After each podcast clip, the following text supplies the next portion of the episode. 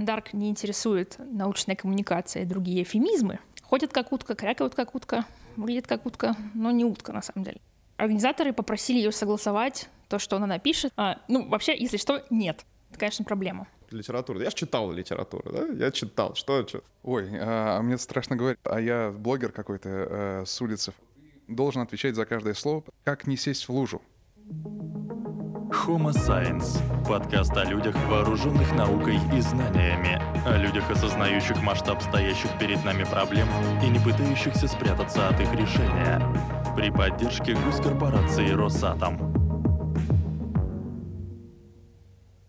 Мне надо перестать делать вот так вот.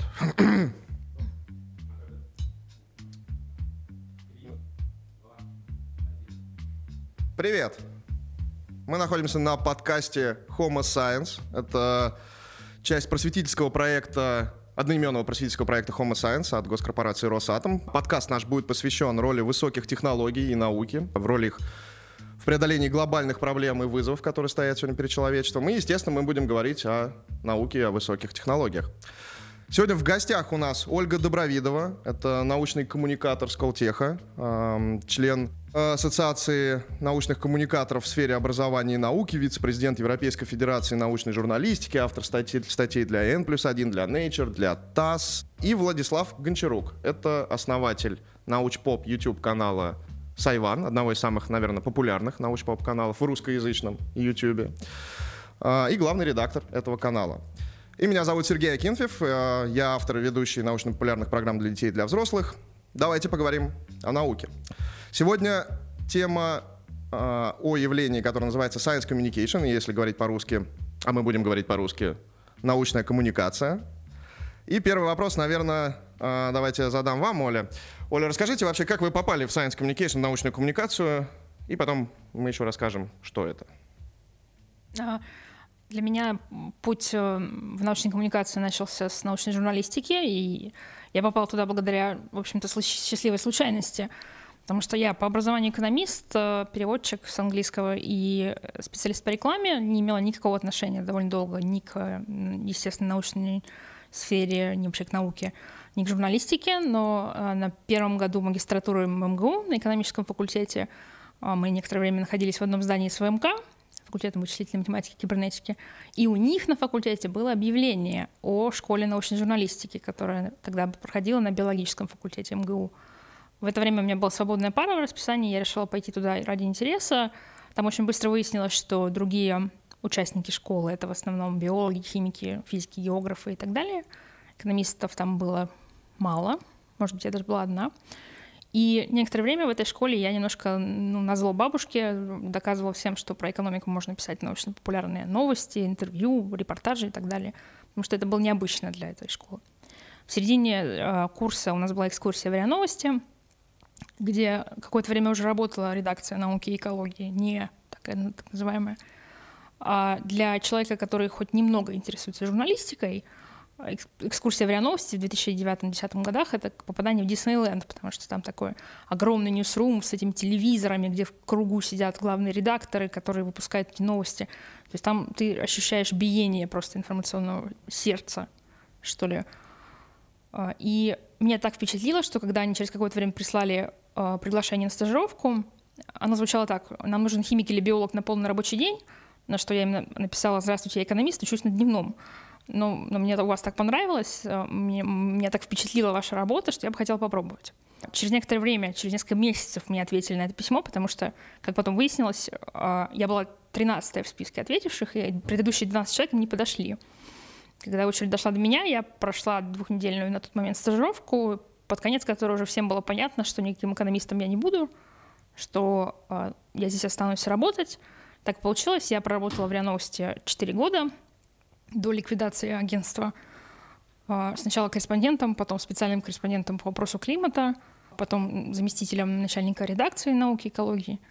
А, и если до этого у меня были какие-то еще сомнения по поводу того, насколько я долго задержусь в этой специализации, то когда РИА Новости ликвидировали и э, стало понятно, что бояться больше совсем нечего, я подала заявку на стипендиальную программу для научных журналистов в MIT, Массачусетском технологическом институте.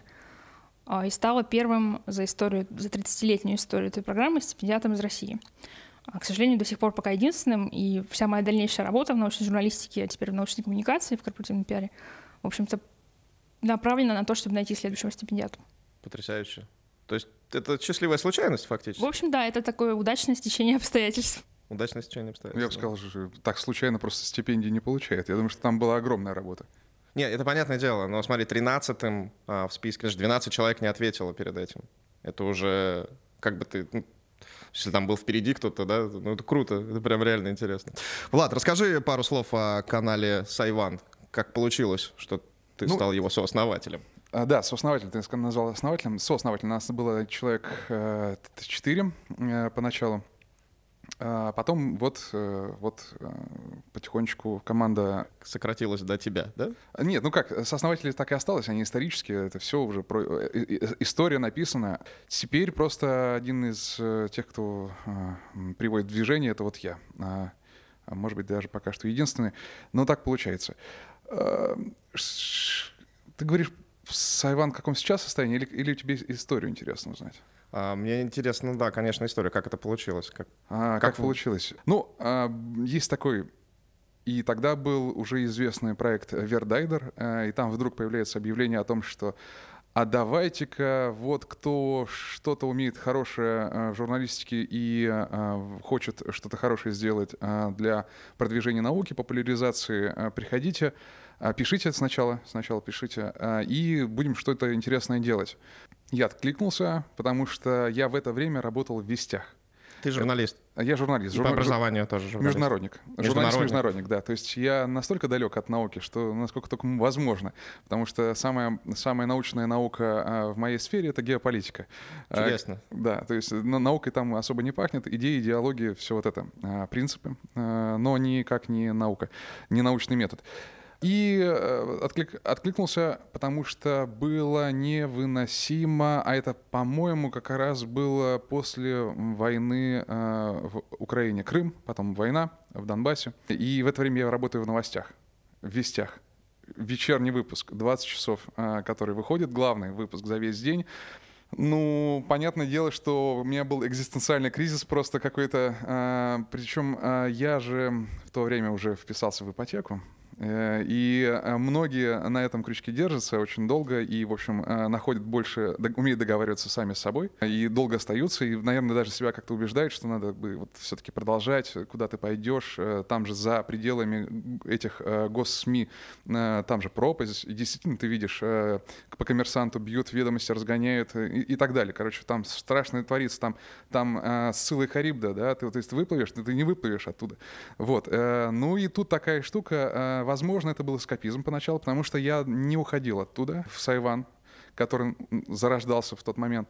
Я скорее а, как бы с головой туда ушел, а, а в остальное время как-то что-то делал, вот, э, чтобы зарплату получать. Продолжал. Да. Нет, ну, э, ставка оставалась по-прежнему. Просто работа на телевидении предполагает, что ты работаешь 7 через 7. По крайней мере, в новостях так часто очень происходит. И в итоге у тебя вторая неделя свободная. Но обычно ею занимают вторую работу. То есть другая семидневка обычно, вот так вот 7-7. Вот. А, но, вот, но времени все равно какое-то время, время какое-то было на Сайван, на какой-то непонятный, но очень интересный, а, пахнувший с детства мечтой о а, науке, о далеких неизвестных мирах или загадках, которые здесь вот вокруг нас. И вот это все, конечно, а, как эскапизм такой, акция эскапизма, я нырнул туда. То есть это как хобби начиналось фактически? Да, но хобби, которое позволяет тебе забыться.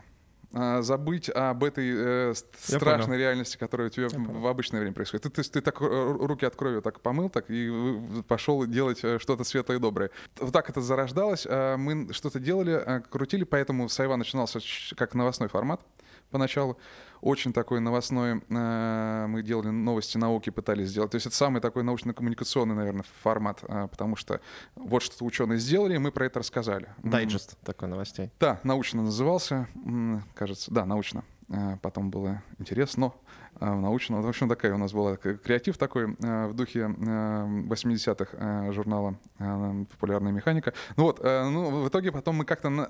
Да, и до этого про YouTube я мало что знал. Мне кажется, мало кто из нас вообще что-то знал про YouTube, потому что э, как раз это было время, когда и YouTube российский начал только а, как-то э, зарождаться снова, потому что до этого давно, конечно, YouTube появился в России, и все хорошо было, Это были свои звезды. 2015, да? 14 да, 2015 год, 2014 еще, еще нет, а в 2015 году уже э, весной, в феврале, вернее, еще. Были научпоп-каналы какие-то в тот момент уже? Вот те научпоп-каналы, которые были, это были в основном зарубежные. И именно на них мы смотрели. И, Veritasium и... Да, и, и как раз через Вердайдер мы о них узнавали. Да, Потому что, и, ну или какие-то еще были студии, которые менее известны. Мы узна... видели, как а, они делают что-то такое вообще крышесносное, а, и хотелось сделать так же. Казалось, что можно делать так же. Круто, а, на русском языке, а, и, возможно, как-то по-особенному. Может быть, круче, может быть, просто так же, но хотя бы, но по-другому, как-то по-своему. И пытались что-то делать, эм, экспериментировали постоянно. Э, возможно, поскольку я так, так получилось, э, вдруг стал как-то главным редактором, то есть был, с одной стороны, в ответе за движуху, с другой стороны, принимал решение как бы под свою ответственность. То есть, э, хотя у нас там много всего было, так, как в Древней Греции, там, демократия прямая, Э, вот. Но в итоге э, все равно, э, пожалуй, то, каким был Сайван, это было на моей совести. Хотя, на самом деле, конечно, решение мы с основателем принимали вместе. Стас Никольский, Илья Абилов, Валера Балдин, хотя, мне кажется, он попозже чуть-чуть присоединился, точности не могу вспомнить. Вот, и я. И мы поэтому много спорили, как надо, что надо, почему так, а не почему я так. И вот так вот как-то начали делать. Значит, научная коммуникация, science communication, да? Можем ли мы это назвать проще, научная популяризация? Потому что мы все привыкли к этому термину, да, мы говорим научная популяризация. Или это э, что-то другое? Как вот в каком отношении находится научная коммуникация и научная популяризация? Я бы сказала, что научная коммуникация — это более общий, более зонтичный термин, который объединяет разные практики коммуникационные, в том числе то, что мы привыкли называть научной популяризацией, да, популяризацией науки. Что достаточно широкая, на самом деле, тоже сфера деятельности. Здесь есть и научно-популярная литература, и лекции, вот блогинг, да, все, все то, что мы, мы привыкли считать популяризацией. Это, в принципе, часть научной коммуникации, как такого широкого тента.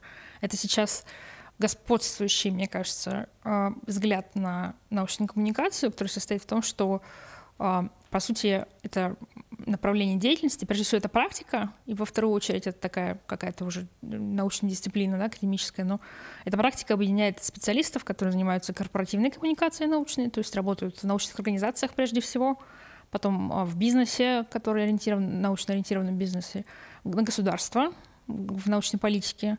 Затем есть научные журналисты, а, есть а, специалисты, работающие в научных музеях, как отдельно, обычно их выделяют как отдельное такое направление работы.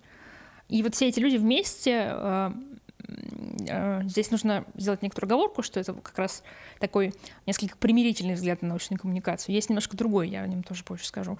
Так вот, все эти люди вместе делают некоторое общее дело, которое состоит в, э, в некоторой ну, медиации, что ли, отношений между наукой как корпорацией, наукой как, как областью деятельности и как совокупностью ученых, которые там работают, и тем, что в научной коммуникации обычно называется словом publics, во множественном числе нетипичным для английского языка.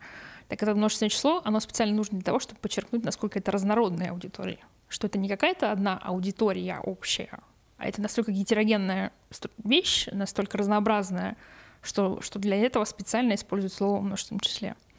Я сказала, что это примирительный взгляд, потому что есть э, и другой взгляд, который состоит в том, что научная коммуникация и научная журналистика — это несколько такие антагонистические вещи — что научная журналистика существует отдельно, именно потому принципиально существует. Принцип, принципиально существует отдельно, доходит до, до того, что в замечательном уважаемом издании «Андарк», которое выпускает теперь моя стипендиальная программа в MIT, на их странице о проекте написано практически прям, напрямую, что Андарк не интересует научная коммуникация и другие эфемизмы, их интересует только Эфемизм. научная журналистика. А, эта точка зрения предполагает, что поскольку корпоративные коммуникаторы работают в интересах организаций, на которые они работают, в которых они, собственно, трудоустроены, а научные журналисты работают в интересах своей аудитории, читателей, слушателей, зрителей, то эти интересы... Э, Конфликт интересов. Да, по, по, эти интересы по умолчанию не совпадают. Соответственно, в одну лодку помещать этих людей невыгодно, прежде всего, самим журналистам. да, потому что э, для них, если говорить о давлении на, на журналистику, то, наверное, конечно, научная коммуникация давит сильнее на научную журналистику, чем наоборот, да, потому что процессы, которые идут в медиа вообще, процессы, которые идут в научной коммуникации как такой широкой, если, если мы все-таки берем всю эту область деятельности, они, конечно, приводят к некоторому размыванию статуса журналиста, да, идентичности журналистской такой, когда это был очень, очень смешной пример очень известный. Какое-то время назад корпорация Monsanto опубликовала вакансию корпоративного журналиста. Я думаю, стоит пояснить, э, чем известна корпорация Monsanto. Да, сейчас это а, корпорация, которая в том числе разрабатывает генетически модифицированные а, культуры сельскохозяйственные. Ну, самая крупная корпорация в мире, которая и, занимается и этим. удобрения. Э, То самое Roundup. Да, да, да. Так вот, они опубликовали вакансию корпоративного журналиста, и это вызвало очень, очень широкую дискуссию о том, может ли журналист работать в корпорации. И не будет ли он при этом пресс-секретарем? Да, да, да. Ну, то есть э, здесь очевидно совершенно, что Монсанто использует слово журналист именно потому, что они хотели отмежеваться от э, позиции пиарщика, с одной стороны, с другой стороны, они хотели привлечь человека с журналистскими навыками. А в каком-то смысле они немножко опередили время, потому что это было до того, как в научно-популярные СМИ, в научные СМИ пришла нативная реклама массово. По сути, они хотели именно этого. Они хотели нанять журналиста, чтобы тот делал материалы, которые э, ходят как утка, крякают как утка, выглядят как утка, но не утка на самом деле. Такие ситуации, когда корпорации пытаются вмешиваться в журналистскую, по сути, работу, да, или присваивать себе титул журналиста, статус журналиста. Это, кстати, касается не только злобных производителей генетически модифицированных организмов. А, другая известная история на эту тему я думаю, что многие научные журналисты с этим сталкивались на практике. Я тоже рассказала Андарк в свое время. На одной научной конференции а, научно-журналистского фрилансера не допустили к участию конференции, потому что организаторы попросили ее согласовать то, что она напишет, со всеми участниками конференции, которые попадут в ее материалы. Надо сказать, что вопрос, нужно ли согласовывать с учеными интервью или там тексты, которые вы делаете, а, это вопрос э, ну, с учеными-то, наверное, да, потому что фактуру-то надо проверять. Вопрос жизни Вселенной и вообще для научной журналистики, потому что вот э, мы с 16 года ведем онлайн-курс по научной коммуникации. Там каждый, каждый запуск есть встреча с э, слушателями, и мне каждый раз задают два вопроса. Как стать научным журналистом и нужно ли согласовывать с ученым интервью? А, ну, вообще, если что, нет. Ну, это короткий ответ на этот вопрос. Так вот, эта позиция антагонизма такая, она имеет право на существование, безусловно. Я понимаю, почему э, эти люди настаивают на ней. Теперь, когда я перешла в пиар из журналистики, я еще больше понимаю, почему они не настаивают. Но все-таки мы в ассоциации коммуникаторов в сфере образования и науки, мы как-то в профессиональной среде, в которой мы работаем, мы придерживаемся такого примирительного все-таки взгляда на то, что мы, если смотреть на ситуацию максимально широко, делаем все-таки общее дело какое-то. Это речь идет об Аксоне, да, вот да, организации? Да. Сколько человек входит? Это, это исключительно профессиональная организация, насколько я понимаю, да? Да, это объединение э, специалистов по корпоративным коммуникациям, научных журналистов, э, ученых, которым интересна коммуникация. Это в России очень значительная группа людей, потому что сейчас ситуация меняется, но когда в 2016 году там Аксон был основан, многие ученые в своих э, научных институтах, в своих НИИ вынуждены были совмещать функции там, обычного научного работника и пиарщика какого-то, если им было интересно продвигать исследования этого института. То есть там спрос на это был тогда со стороны ученых и сейчас сохраняется, в принципе. Нас около двух сотен, может, чуть больше. Речь а, идет о России или СНГ? Да. Ну, у нас есть э, член, члены Аксона из, из Казахстана, по-моему. Мы, мы видим себя скорее как люди, которые пытаются а, стричь газончик э, научной коммуникации на русском языке. Угу. Облагораживать. Вот, да, то есть мы, поскольку мы мыслим глобально, мы, мы вот считаем, что мы создаем инфраструктуру для этого, во-первых, а во-вторых, а, поддерживаем профессиональное развитие участников ассоциации. Ну и, конечно, когда мы создавались, когда мы а, пошли с этим питчем, по сути, про коммуникацию на русском языке в мир, то оказалось, что Россия фактически такое белое пятно для большинства организаций в сфере научной журналистики научной коммуникации. Никто не знает, что там происходит. И оказалось, что мы сначала думали, что это будет в основном процесс, ну как вот с Вердайдером, да, переноса контента оттуда сюда, Переводы фактически. Переводы фактически. То есть э, мы считали, что поначалу мы думали, что это будет такой односторонний немножко процесс. Но сейчас Аксон — это а, организация-основатель Европейской Федерации научной журналистики. То есть мы на, на равных с шестью другими ассоциациями европейскими э, создали эту организацию. И сейчас, э, когда в этом году э, премию «Европейский научный журналист года» получила наша журналистка российская из Это русского кто? репортера Мария Пази. Она победительница нашей, нашей внутренней премии. Мы номинируем этих людей на победителей, победителей на европейскую премию. Она получила ее, по сути, это, был, это была наша вторая номинация. Мы добились своей цели чуть-чуть раньше, чем планировали, конечно. Вот. И теперь стало понятно, что нам тоже есть что сказать. Нам тоже есть а, а, что донести полезного, в том числе в сфере научной журналистики, научной коммуникации. Наш опыт тоже важен. Вы проводите какие-то органи... эм, слеты или э, конференции? Да? Да, у нас есть ежегодный форум по научной коммуникации. Вот он а, обычно проходит в мае и в июне, но в связи с коронавирусом в этом году он пройдет Онлайн. сейчас в октябре онлайн, да. А, Мы проводим грантовые конкурсы для журналистов, а, обучающие семинары по различным там а, техническим таким специализациям, по журналистским более, или по каким-то тематическим специализациям, по медицине, например. У нас есть большая вот эта премия для журналистов и премия для пиарщиков отдельно, то есть такой инструмент выделения лучших себя из Вы сообщества. отделили, естественно, журналистов и пиарчиков. А, Да, ну, они имеют абсолютно равные права внутри организации, но у них, конечно, своя, ну, своя награда у каждого и свой, свое какое-то такое сообщество внутреннее. Ам, Ну вот мы, в принципе, работаем более-менее а, с организацией там каких-то профессиональных мероприятий, стараемся присутствовать на а, таких знаковых для всего сообщества вещах, как слет просветителей и прочее. Да. А, вы обучаете Science Communication, научной коммуникации? То есть А, Да, у нас есть... этому можно научиться вообще? Этому можно научиться, безусловно.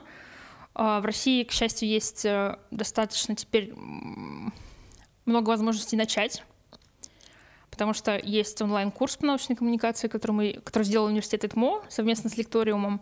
По сути, его преподаватели, там его а, идеологи этого курса, это да, те же люди из Аксона, из ассоциации. Он работает с 2016 года, как раз 30 сентября э, начался новый, новый раунд, да, новый э, Отбор. отбор на этот курс. Это шестинедельный курс, котором можно участвовать бесплатно, а можно э, чуть-чуть заплатить и получить свидетельство повышения квалификации Государственного образца. государственного образца. А если вам мало шестинедельного курса, вы можете поступить в магистратуру ИТМО по научной коммуникации двухлетнюю а, и стать, собственно, э, дипломированным научным коммуникатором. Мгм. А кого вы ждете на этом курсе? Кто а, ваша а, не целевая аудитория, а как ваш абитуриент? да? Мгм. Кто он? Ну, а, в случае с онлайн-курсом мы а, приглашаем, в принципе, всех, кого интересует ам, в широком смысле, наверное, я не очень люблю это, а, это выражение, возможно, это такая переводческая травма образования. Вот говорят очень часто про, про популяризацию науки, про научную коммуникацию, как перевод с научного на человеческий. Вот, вот что-то такое, да, если вам интересно а, как говорить о науке, как рассказывать историю науки, и в особенности, если вам это зачем-то нужно в профессиональных целях, если вы работаете с научным контентом, да, если вы ученый, если вы а, пиарщик университетский, который хочет не только про футбол и заседание ректората писать, но еще и про научные исследования в этом институте. А, То есть такие люди вот э, найдут на курсе как раз а, то, что поможет им сориентироваться прежде всего, потому что это, конечно, такой за 6 недель э, объяснить всю научную коммуникацию довольно трудно. В магистратуру приходят самые разные студенты, от юристов до археологов, до физиков, химиков, э, э, м, специалистов по музыке. У нас сейчас студентка музыковед. А, Они... Надо сразу прояснить вот такой момент. Мы говорим не только о естественных науках. Да, конечно. Более того, э, если говорить там о моей позиции, как вот э, временно исполняющего обязанности президента, да, то э, я считаю, что такой перекос, который существует в российской научной журналистике, в популяризации науки, в пользу, естественно, научной дисциплины, это, конечно, проблема, которую нужно решать. Причем решать нужно ее проактивно, потому что э, по Арзамасу, по другим проектам мы видим, что спрос на это есть, и есть э, некоторое такое предложение, которое возникает в ответ на этот спрос. Но эм, за время работы научных журналистов, прежде всего, сложились практики, которые немножко мешают писать о гуманитарных э, и обще- общественных науках. Хотя вот мне, мне приятно знать, что даже в этом году, несмотря на пандемию и все прочее, мне удалось поучаствовать в проектах, а, например, Европейского университета в Санкт-Петербурге, где мы говорили о как раз о научной коммуникации, в общем-то, с гуманитарными исследователями и с исследователями в области, в области общественных наук. И э, это было одинаково интересный и познавательный разговор, мне кажется, для нас обоих, для, для них и для меня, потому что я услышала точку зрения вот этих специалистов, которую мы слышим достаточно редко все-таки в своей среде. Ну да, безусловно, мы, когда мы говорим о научной коммуникации, мы э, часто представляем себе там условную физику, астрономию. Да-да-да, потому что говорим научпоп, представляем себе физику, химию, биологию, медицину. Ну, надо сказать, что это, э, этот перекос существует везде, в том или ином виде. Он... Мне кажется, да, что это не исключительно российская это проблема. Это не исключительно российская проблема, но некоторые вещи в том, как формировался, как, как формировалось сообщество, прежде всего, российских научных журналистов, условно говоря, если посмотреть на специализацию там, основ, отцов-основателей и матерей-основательниц этого сообщества, то понятно, что этот перекос немножко закрепляется в таких практиках да, рабочих. Ну, потому что, наверное, люди думают, что, ну, а что вот литература? Я же читал литературу, да? Я читал, что, что. А вот физику не совсем понятно. Вот. Физику мне объясните. Интересно, что... Для меня интересно, по крайней мере, что это кон контрастирует очень сильно с тем знаменитым эссе, по-моему, о двух культурах, которые вот очень часто вспоминают все, в котором говорилось, что вроде как в образованных кругах считается совершенно нормальным не знать там второй закон термодинамики, но ненормальным не считать Шекспира, да. И есть некоторая такая ну, Физики против лириков. Что-то что да. забавное есть в том, что мы оказываемся с популяризацией сейчас в такой обратной немножко ситуации, да, да? что у нас все внимание на, на, на фотографиях черных дыр, да, и в меньшей степени как раз на там, тоже какую-нибудь экономику, например, или социологию, или тем более гуманитарные науки, лингвистику. Я думаю, может, еще потому, что все-таки это такие достаточно крупные и большие проекты, когда говорят, что вот на эту фотографию, там, я не знаю, там миллион человек часов и там миллиарды долларов были потрачены, все-таки, блин, ну, я хочу узнать, что там, на что были потрачены. А если вы скажете, что мы там потратили сотни тысяч часов на того, чтобы выяснить там какие-то аспекты в творчестве Шекспира, ну, типа, ну, выяснили, выяснили. это не моя позиция, я имею в виду, я примерно понимаю, почему это, почему это происходит. Слушайте, вот э, прозвучало э, триггер слова коронавирус. Я думаю, что поскольку мы говорим о научной коммуникации, конечно, давайте немножечко это обсудим, потому что ну, наука — это сложно, вирусология, эпидемиология — это очень сложно. И мы сейчас особенно часто сталкиваемся с популистическими лозунгами, да, типа э, против коронавируса поможет что там, сода, да, или, или что, или витамин С. Трака, трака. Трака? Нет, ну сейчас я, это, это, это сам. У меня есть чатик э, нашей физкультурной группы, уже даже туда пробралось, что, мол, вот, в Советском Союзе изобрели, а сейчас скрывают. Вот, а надо витамин С, там, типа 2 грамма в день, ну или какая-то там бешеная совершенно дозировка. Что научная коммуникация может предложить против этого? Э, даже не предложить, скажем, а воздействовать как на это? И как уже воздействовала? Давай, Влад, я у тебя это сначала спрошу. Ой, а, мне страшно говорить, потому что а, тут профессионал от научной коммуникации, а я что? А я блогер какой-то а, с улицы фактически, да? Ну, а ты практик. А, практик, да. Ну вот в том-то и проблема, что а, есть вопросы вроде научной коммуникации, в которых а, надо, конечно, понимать, что ты делаешь, потому что у меня, конечно, из журналистики есть одно, пожалуй, одна суперсила, которая меня спасает, мне кажется. Э, в журналистике ты, если делаешь какие-то заявления, это, это я усвоил еще, когда готовил первые материалы перед поступлением в ВУЗ, потому что тогда ЕГЭ не было, нужно было готовить в реальных журналах, э, газетах изданиях э, публикации и их нести на экзамен. И только тогда, пройдя э, какую-то школу предварительной подготовки в боевых условиях, ты можешь быть принят. Тогда я усвоил это правило, что ты должен отвечать за каждое слово, потому что либо оно, если вдруг неожиданно ты делаешь расследование, а, может быть использовано против, э, в суде против того, о ком ты рассказываешь, либо против тебя в суде. То есть, э, ну или просто тебе надает по шапке редактор, что тоже, в общем-то, неприятно. Э, таким образом, вот эта специфика, что ты отвечаешь за каждое свое слово, должен отвечать. А, бережет, э, когда ты думаешь про научную коммуникацию и науку, когда рассказываешь, не, будучи не, э, не, не, не ученый, э, не, про, не пройдя ни, ни дня в, не проведя ни дня в науке, а ты думаешь, чего я не знаю, вот того не знаю. А, по поводу коронавируса, а, штука очень стрёмная была. Э, возможно, поэтому я и не пытался, ну как это среди блогеров, у блогеров принято было, естественно, правильно, пожалуй, для, с блогерской точки зрения, быстрее выпустить ролики про, на эту тему. Потому что понятно, что скоро закончится, да, в, в январе было.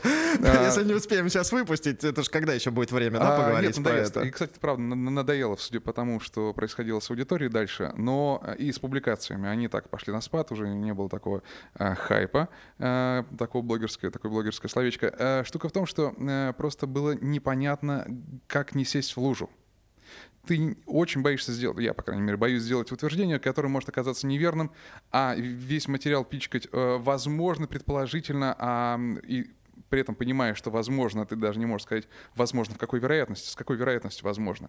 А, и, и очень много шума было информационного. А, ну, я это называю информационным шумом. Возможно, это нормальная научная работа, когда а, выдвигаются гипотезы, публикации масса сразу каких-то там, держится 8 дней на поверхностях, на, металле столько-то, передается через глаза, не передается. Супер спредеры есть, э, распространители. Непонятно совершенно, на что полагаться. Хотя уже в это время вышло пару книг. Еще одна сейчас готовится на русском языке языке, например. Прям а, про коронавирус уже написал, успели написать, именно конкретно. В мае вышла вообще на русском языке а, книга. Я, я не знаю на Западе, потому что даже уже не смотрел. А, точно, конечно, повыходило там как, книги, книги, которые пишутся, значит, наверное, год должны писаться, не меньше. А тут только-только... Именно вот, вот про COVID-19? Потому что коронавирус да, именно про известно... COVID, именно про ковид, про коронавирус. А, сейчас готовится Ира Якутенко а, публикация, к публикации книгу. А, хотя коллеги, а, ее коллеги, пожалуй, больше, чем мои, потому что я так подсчитываю всех э, тихо, молча, посматриваю, а, сомневаются, что сейчас э, еще можно что-то с уверенностью так вот. Конечно, есть какие-то практики медицинские, вот медики просто, они дают такие-то лекарства, получают такие-то эффекты, а, имеют какие-то симптомы и какие-то закономерности, паттерны наблюдают, но медики это, медики это не ученые все-таки. Вот. Э, про это можно, конечно, писать, но утверждать про биохимию, наверное, тоже можно. Мы научились тесты же делать, да, и антитела определять. Какую-то биохимию мы что-то понимаем, но до сих пор не можем точности, в точности проследить проследить путь, откуда, откуда даже пришел он. То есть все-таки летучая мышь, не летучая мышь. А, и, какие-то, наверное, еще есть загадки про коронавирус. Короче говоря, в тот момент, в мае, примерно в апреле-мае, а, вот в этом периоде казалось, что нет, лучше не соваться, потому что очень боязно. И это как раз тот, самый страх, который вообще с развитием проекта, с Айвана, по крайней мере, и моим развитием, собственно, вместе с, с проектом, пришло понимание, насколько все-таки популяризация а, ответственная штука, насколько можно создавать мифы, легко их создавать, просто потому что ты, может быть, даже не полностью что-то объясняешь, не до конца точно. А, ты вроде бы упростил, казалось бы, ничего, но ты не можешь просто в силу того, что ты не заложил на это отдельные ресурсы интеллектуальные, продумать э, последствия, возможно. А люди удивительно как по-разному готовы понимать одни и те же фразы. Какие выводы они готовы делать. Э, хотя э, ты можешь в ролике, а ролик это все-таки видеоролик, это штука, которую смотрят и слушают, ты можешь прямо сделать несколько оговорок, можешь использовать слова «возможно», не, не будут они иметь для аудитории никакого значения, потому что аудитория смотрит э, часто невнимательность. Просто потому что на кухне готовишь, э, включил, моешь посуду, слово «возможно», «может быть», «предположительно», вот эти все оговорки, которые ты расставляешь как минное поле, чтобы вот сюда не ходи, сюда не ходи, не, не делай вывод, что а, у нас есть лекарство от коронавируса, у нас, возможно, появился кандидат. Вот это все а, как-то размывается, упрощается в восприятии, потому что мало того, что ты говоришь, важно, как это понимают. И в итоге ты плодишь мифы. И насколько это на самом деле а, серьезная проблема, я осознал, и поэтому про коронавирус старался как, не делать роликов. А потом мы сделали не про коронавирус, потом мы сделали про прививку, про которую более-менее что-то было известно, и то не про биохимию, а про, скорее, вот такую а, логистическую организационную штуку, что, вот есть Инфраструктура. Все, да, да, что, что вокруг. То есть это даже не научный материал был, около научный материал. Публицистика в чистом виде. А потом про вирусы сделали. И то, сделали просто про вирусы. Вот что мы знаем про вирусы, как, что это такое вообще, и почему с ними так сложно обходиться, а, с ними бороться. Хорошо, Оль, смотри, вот э, интересный вопрос, мне кажется, затронули, затронул Влад. Э, какой момент, ну, поскольку ты э, временно исполняющий обязанности президента, и вот, вот это все, да, в какой момент я могу сказать, что я научпоп, да, вот я могу, например, вот смотри, вот э, есть какой-то чатик, да, где там состоят люди, которые не имеют ни отношения ни к медицине, ни к чему, да, туда вываливают, э, как всегда, ну, допустим, чатик дома, вот прям очень популярно, чатик подъезда, да, туда вываливают э, ролик о том, что витамин С, там, 2 грамма каждый день, и еще хлором все обработаете, никакого коронавируса не будет, у меня там дедушка работал в КГБ, и мы это, значит, все. Возможно, было бы проще, если бы кто-то написал, ребят, это чушь, у меня удостоверение.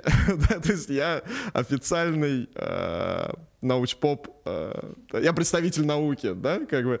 То есть, если другой человек напишет, это чушь, да, понятно, что он может там огромные телеги выкатить там про биохимию процесс, про то, как вирусы работают, и хотя бы там обилием терминов и научных э, слов различных доказать, что, ну ладно, либо ты в теме, либо ты просто хорошо знаешь научные термины, мы тебя послушаем, да? Но это не всегда, во-первых, работает, а во-вторых, тебе всегда ответят, ну, слушай, наука-то наукой, а есть знание человечества, есть, да?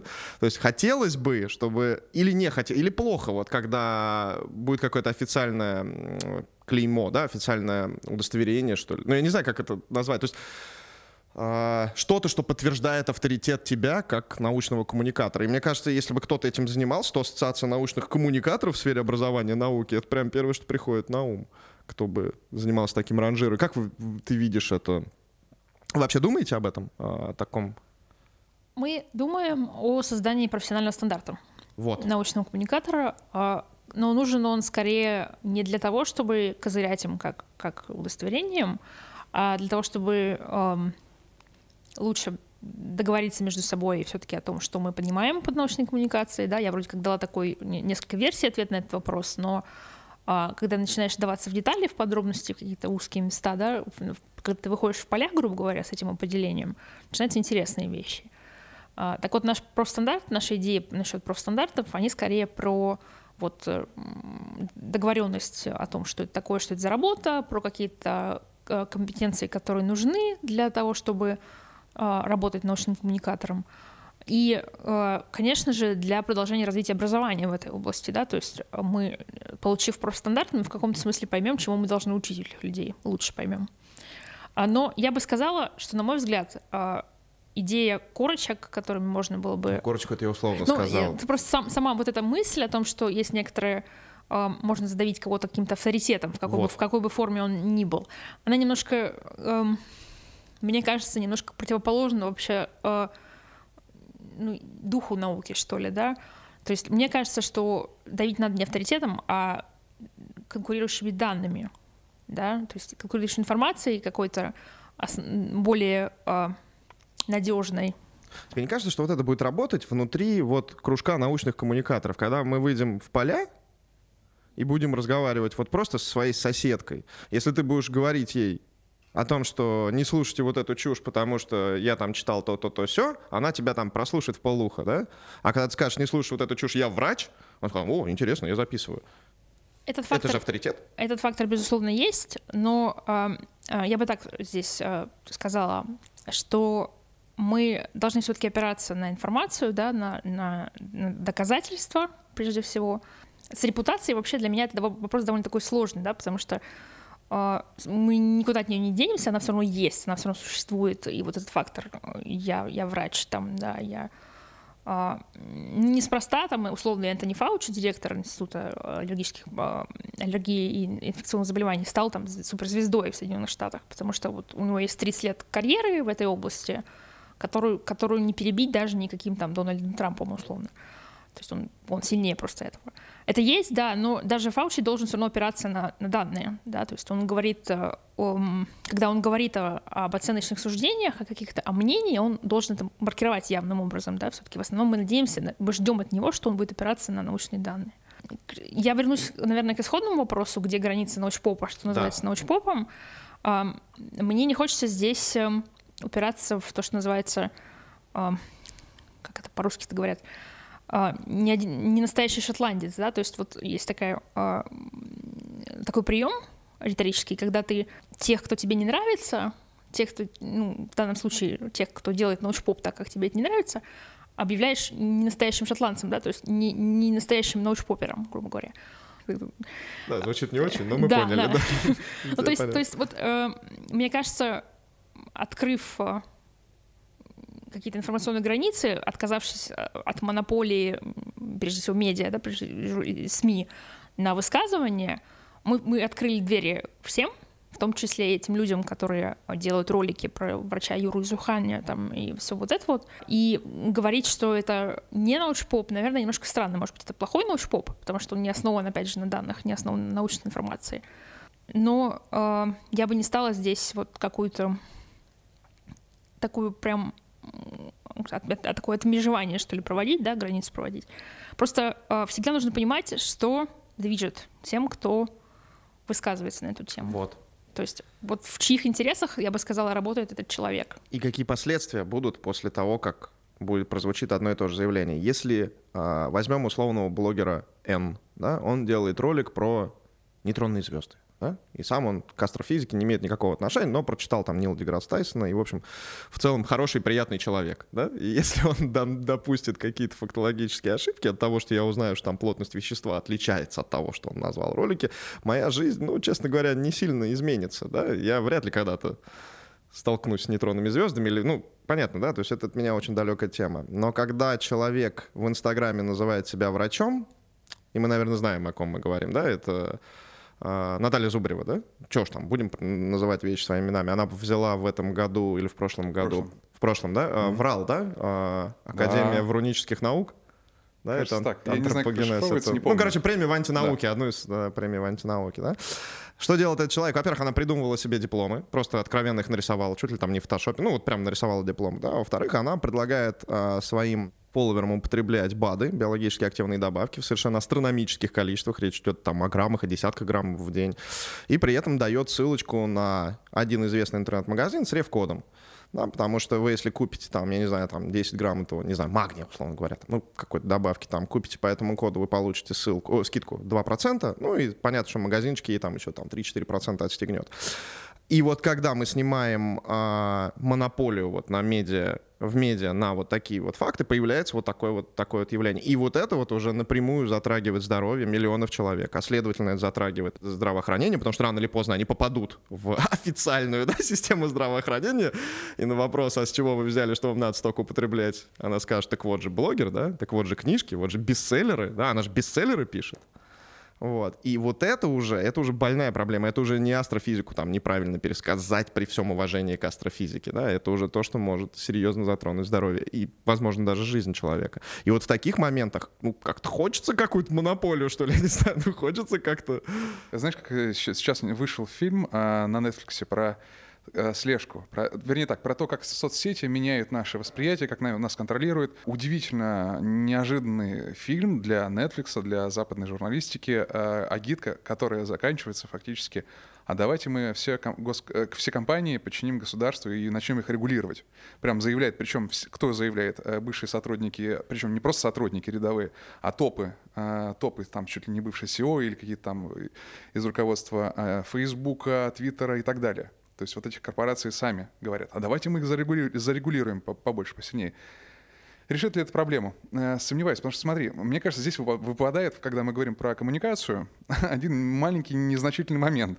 Это человечек, который берет, смотрит, либо Фаучи, Фаучи, его, да, фамилия, потому Паучи у меня кот просто, я путаю иногда, извините.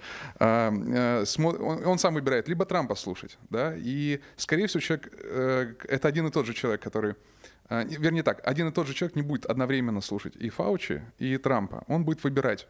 И почему-то какие-то люди, почему-то вдруг выбирают Трампа. Надо ли при этом нам как-то регулировать Трампа, э, чтобы этот человек выбрал не Трампа?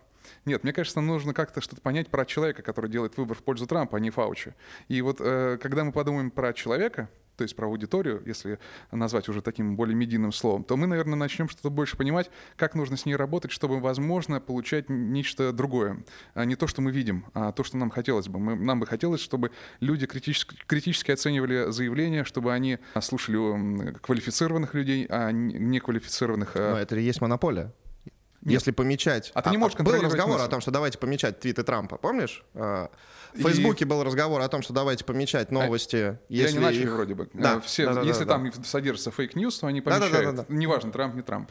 Почему бы на условном аккаунте, инстаграм-аккаунте, инстаграм-врача не сделать, оставить все как есть, ничего не удалять, все, там, свобода слова, все.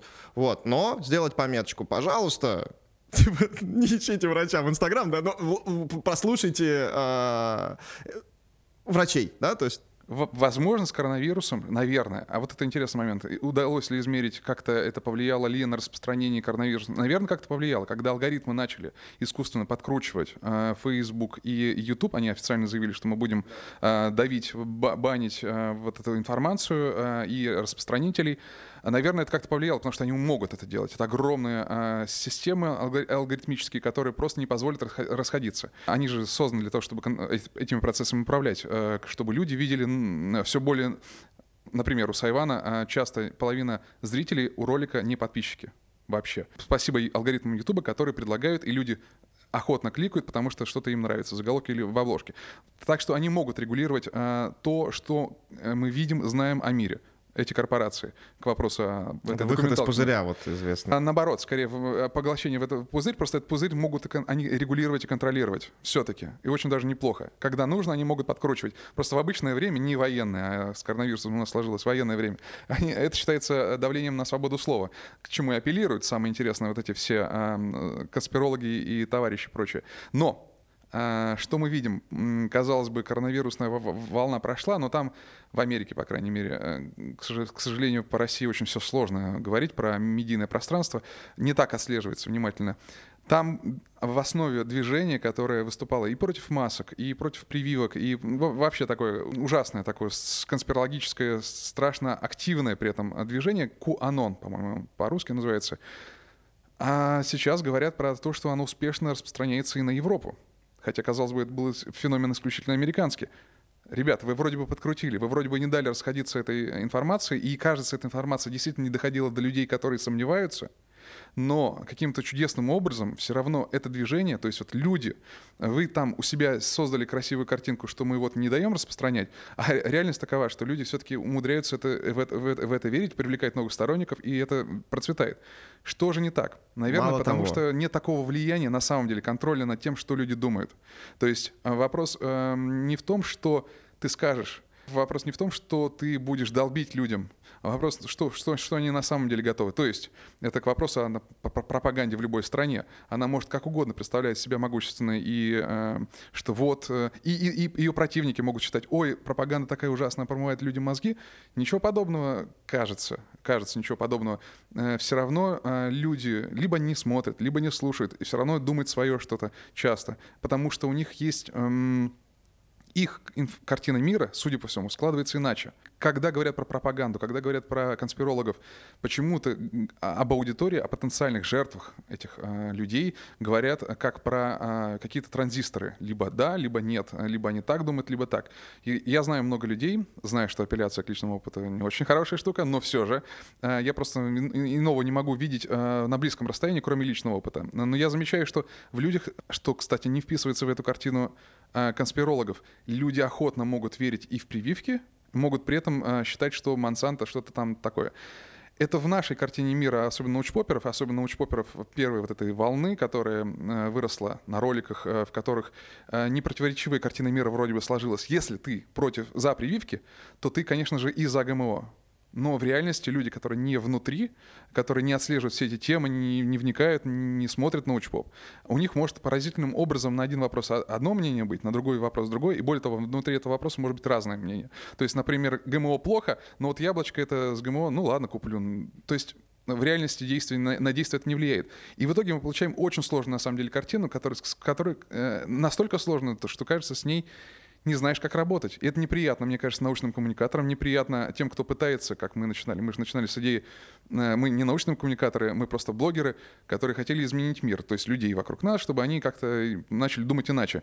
Тоже неприятная картина. Оказывается, если ты говоришь, ты не можешь так просто взять и изменить людей. И... Хотя некоторые считают, что если есть колеблющиеся, у которых еще нет позиции, то они могут как-то... Но все же, люди очень слишком сложно устроены.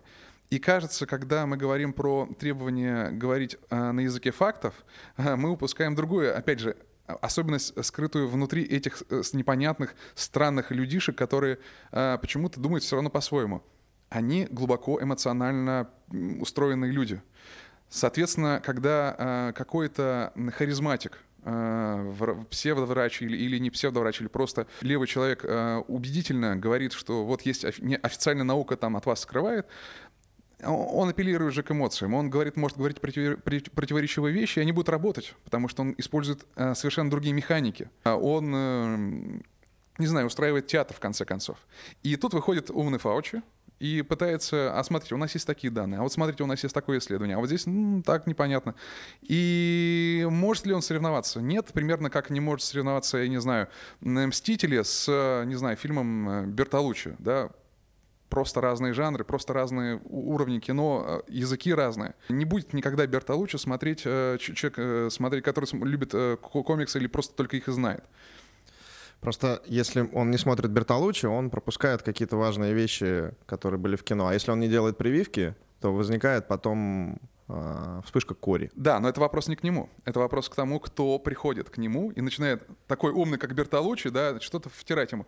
Он говорит, слушай, мне неинтересно. Вот послушай вот этого чувака, который мне показывает взрывы, там вот эти все, вот эти драки. Вот это прикольно, это я сейчас позалипаю. То есть это и есть роль научного коммуникатора, получается? Сделать интересным правду? Здесь нужно сказать, что э, вот то, о чем говорил Влад, э, гетерогенность, разнообразность аудитор... разнообразие аудитории и сложное а, устройство картин мира, с которыми мы должны взаимодействовать как коммуникаторы.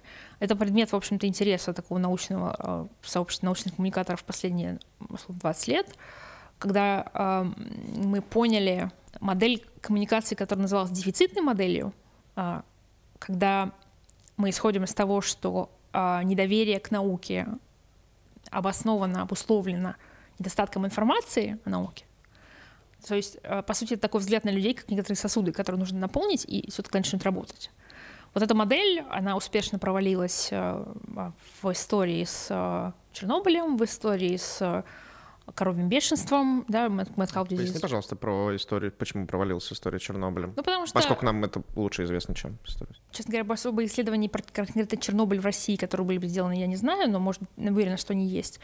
Это вообще более широкая такая тема там Three Mile Island, да, угу. авария, и потом Чернобыль в этот же ряд включается.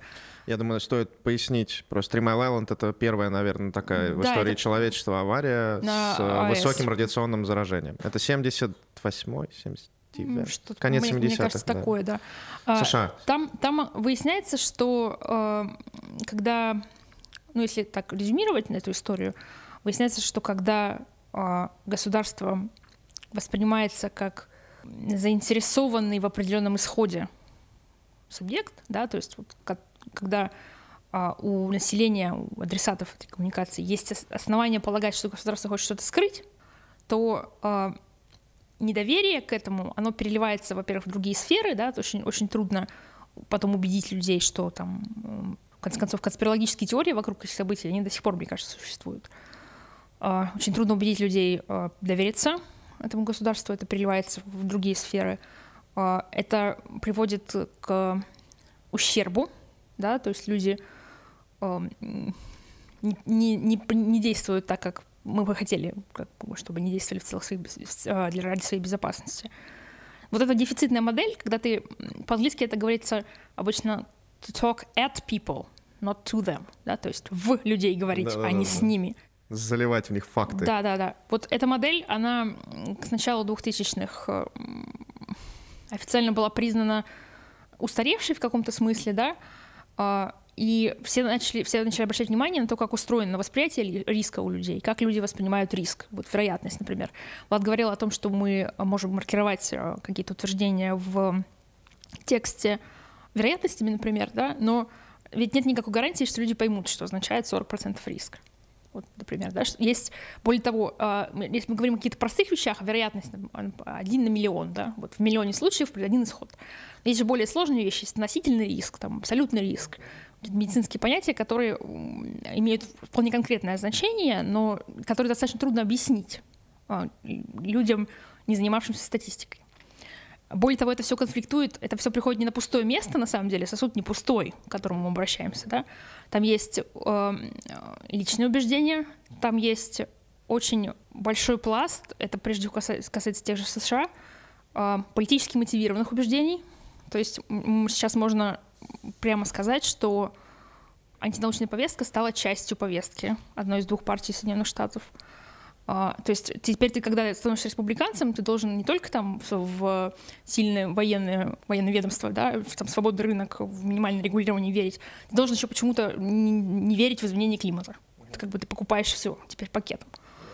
Ну, это а, связано и... с капитализмом в первую очередь. Я имею в виду с тем, да, это, там... это все, за этим всем стоят организованные интересы в том числе, вот, да, вот. то есть это, это все происходит не случайно, конечно. Хотя линия партии это очень как-то очень ну, из нашего прошлого. То есть если линия партии, ты не можешь как-то На самом деле была просто четко очерчена, а там все интереснее. Там две партии, типа, там две линии, нужно тогда Я предлагаю сейчас не вдаваться в особенности а, то есть, то есть выяснилось, что люди, вот у них есть своя, своя картина мира, свои убеждения, это довольно сложно. Более того, еще когда мы вот открыли этот, этот рынок да, коммуникации для, для всех, а, оказалось, что мы конкурируем теперь не только там, друг с другом, журналисты, да, а, но и с коммуникаторами корпоративными, которые стали обращаться к аудитории массовой, с эм, блогерами, э, с просто фотографиями котиков в ленте Фейсбука, которые Facebook приоритизирует потому что это потому что кликают. контент, вызывающий эмоции, да, и более того, это контент, который удержит тебя на платформе, ведь там задача в этом состоит, чтобы ты как можно больше времени провел там, не, не уходя оттуда. Но я бы хотела такую вещь отметить, которая мне показалась, вот, мне очень зацепила просто э, в ремарке Влада по поводу коронавируса и того, что блогеры э, воздержались от высказывания. Это, это мы. А, ну, я, имею, я, я имею в виду вот конкретно в этой, в этой ситуации, там Сайван, условно говоря, воздержался немножко от mm-hmm. публикации этого контента. А, мне хотелось отметить, что а, если, если искать зачем-то различия между журналистами и блогерами, это вопрос, который тоже часто задают мне, чем, чем журналист отличается от блогера. А, теперь-то, когда все могут высказываться, когда все публикуются на условном одном там, медиуме, да, так вот, мне кажется, что одна из, одно из различий таких достаточно значимых — это то, что журналист не может себе позволить воздержаться. Потому что когда ты вступаешь в этот негласный контракт с читателем, когда он дает тебе право задавать от своего имени вопросы, высказываться от своего имени, да, когда он тебе часто дает деньги на то, чтобы ты работал, то обязательство, которое ты принимаешь, состоит в том, чтобы обеспечивать этого читателя, в том числе информацией для принятия решений. К сожалению, вот от того, что если блогер может сказать, да, мне здесь некомфортно, здесь нет нормальной, хорошей информации. Тема темная, я не, будем. не буду высказываться, а, то читатель, там, зритель этого блогера, он каждый день вынужден принимать решение, надеть ли маску, ехать ли куда-то. Он не может сказать, мне ничего не понятно, я ничего не буду делать. Да, то есть жить все равно нужно от этого. И поэтому журналисты во всем мире в коронавирусную пандемию оказались в ситуации ну, это, по сути, такая была всеобщая мобилизация, на самом деле. Да? Причем на эту э, амбразуру бросили э, не только там, научных журналистов, которых, в принципе, немного относительно все, все, всей журналистской массы, да, всего, всего сообщества журналистов. Научных журналистов в нем немного.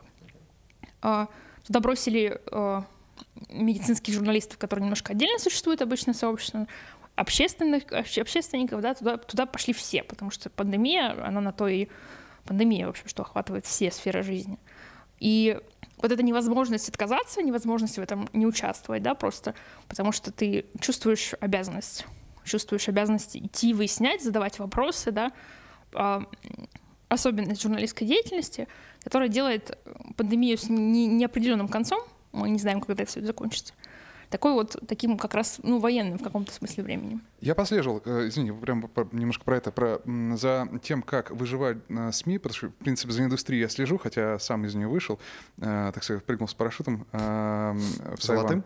В YouTube. А? Золотым парашютом? А, нет, к сожалению, к сожалению. Хотя не помешал бы, надо сказать, потому что я ушел, окончательно завязал, слава богу, с вестями я намного раньше. Я потом прыгнул в Москву-24, а потом из Москвы-24 выпрыгнул вот только в феврале в это. И через два месяца прям бахает прям то, что надо. Поэтому могу сказать про э, индустрию, даже, пожалуй, мировых, по мировым меркам. Ну, начну с, с маленькой э, ремарки, что все-таки журналист — это всегда боец э, в команде корпоративный боец, корпоративный, в смысле, э, корпорация журналистов, редакции.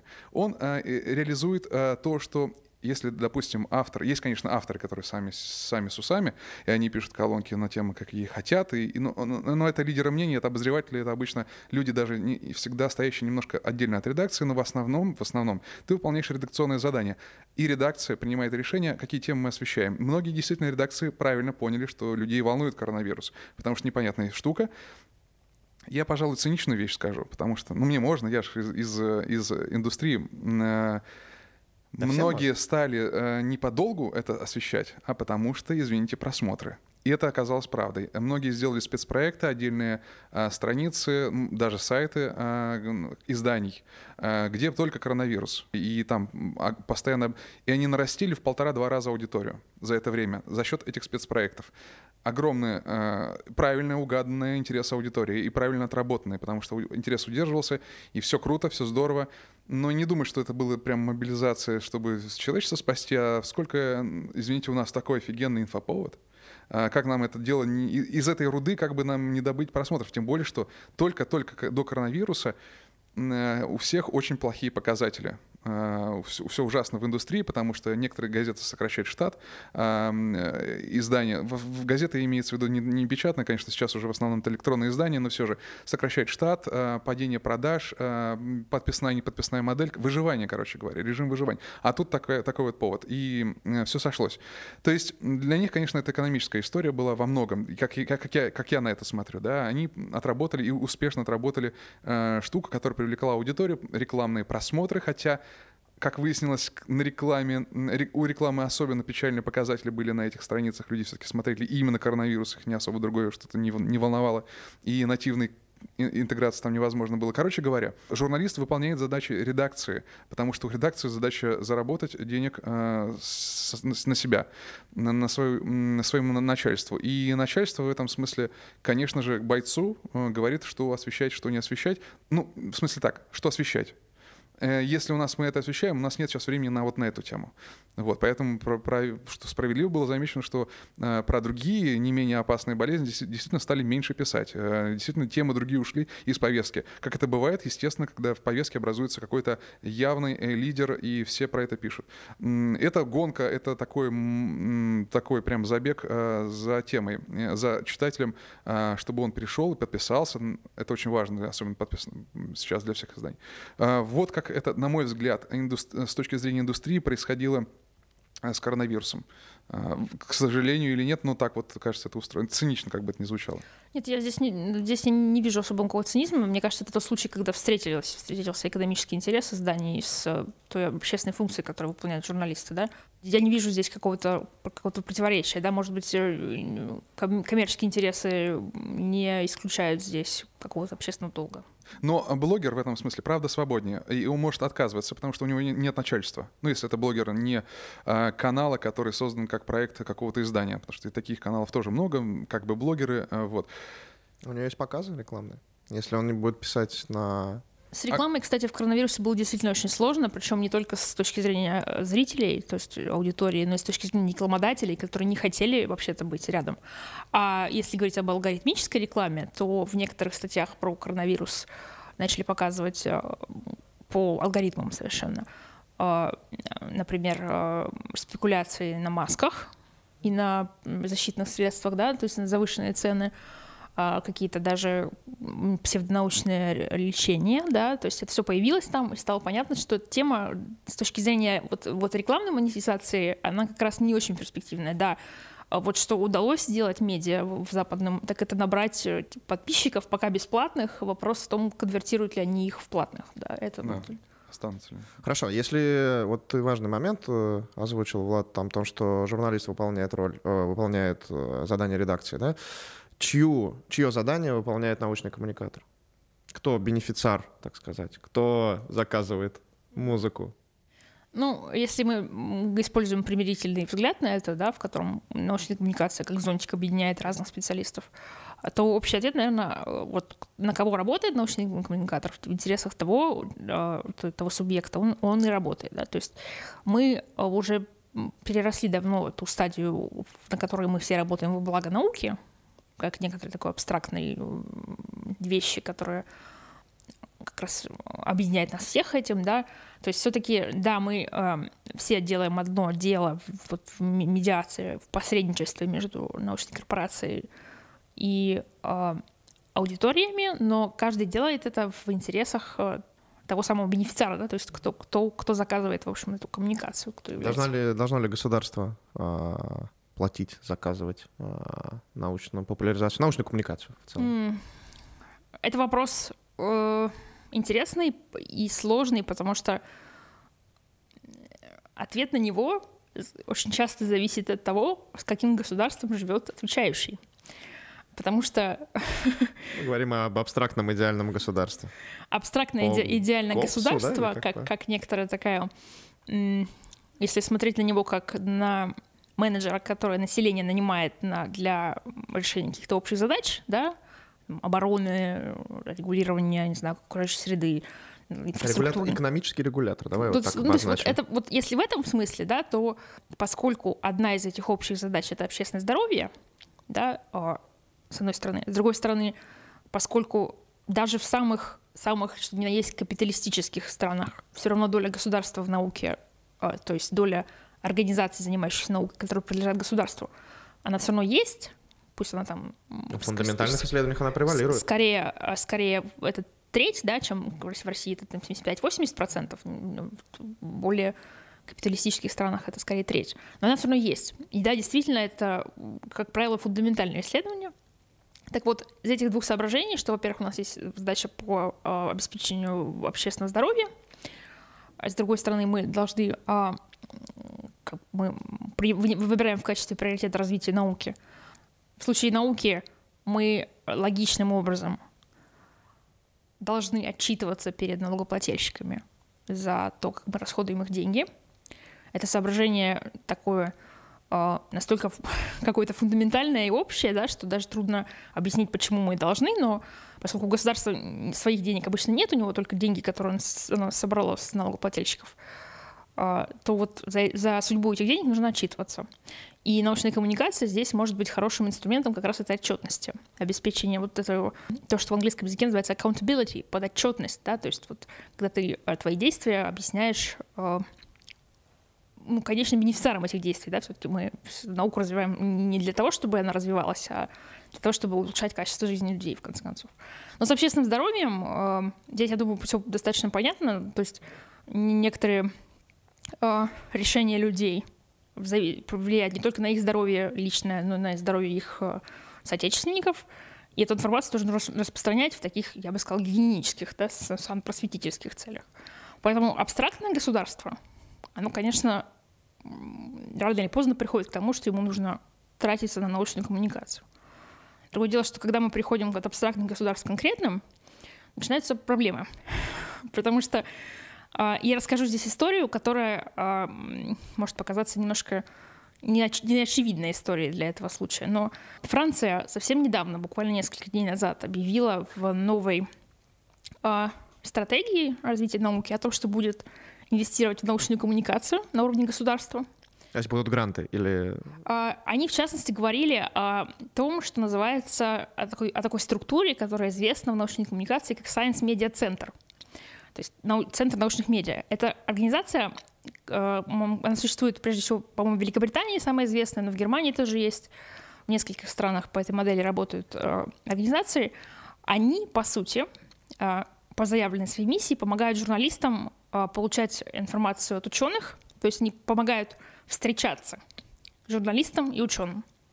Это выражается в том, что через них можно найти контакты каких-то ученых, и более того, они сами собирают э, реакции на какие-то события, ну, например, на какие-то новые результаты, на объявления э, премий, на новые публикации, они делают подборки реакций, которые журналисты могут использовать совершенно бесплатно для того, чтобы у них в материалах были комментарии ученых.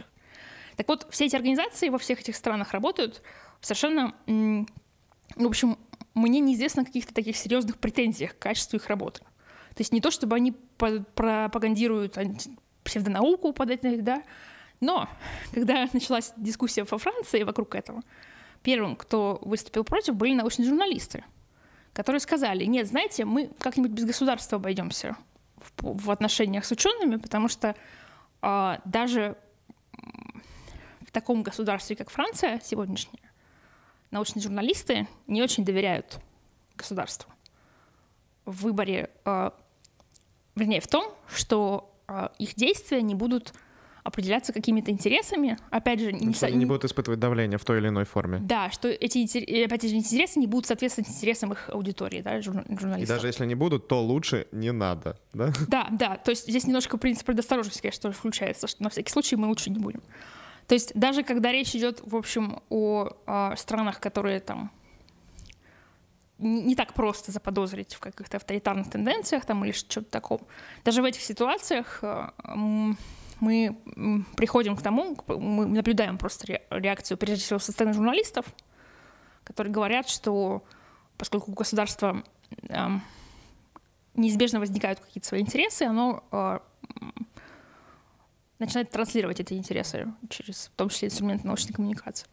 Поэтому мне кажется, что это тот случай, когда вот, вот в чем я по-настоящему не уверена пока, так это в том, что государство может заниматься научной коммуникацией эффективно. То есть а в его, выделять гранты, в его выделять... способности тратить деньги я не сомневаюсь. Но если вот говорить о том, насколько оно будет эффективным субъектом, насколько оно будет хорошо добиваться целей своих, то здесь есть у меня вопросы к, к этому. Вот вопрос э, к вам как э, к эксперту в научной коммуникации. А как тогда вообще э, эффективность мы можем здесь оценивать? И хорошо, если мы берем другого актора, не государства, то как, кто эффективно это делает? Вот вопрос оценки эффективности — это второй вопрос после исследования аудитории да, в научной коммуникации, как в такой дисциплине академической, которому посвящено очень много исследований, потому что а, надо сказать, что когда а, научный коммуникатор разговаривает с учеными, особенно с, а, как ни странно, ну, наверное, с социологами, да, с общественниками какими-то, с людьми, которые изучают как раз аудиторию этих коммуникаторов. Первый вопрос, который они задают, а откуда вы знаете, что ваша коммуникация работает? Угу. И здесь э, поиск э, способов проверки эффективности в смысле достижения задачи, которая ставилась, да, коммуникационной. А, их достаточно много сейчас, пытаются люди делать какие-то даже эксперименты по образцу, по образцу поведенческих экспериментов в экономике, да, когда вот за это недавно Нобелевскую премию дали, когда э, ты, грубо говоря, пытаешься там рандомизированные исследования провести. Вот, в прошлом году и дали. Да, да на людях. Вот такие даже методы появляются. Появляются попытки какие-то отслеживать изменения настроений, а, изменения взглядов. Ну, на... Банальный соцопрос. Да, то есть вот все, все это пытается как-то проверить на валидность, насколько это дает нам возможность вообще это понять.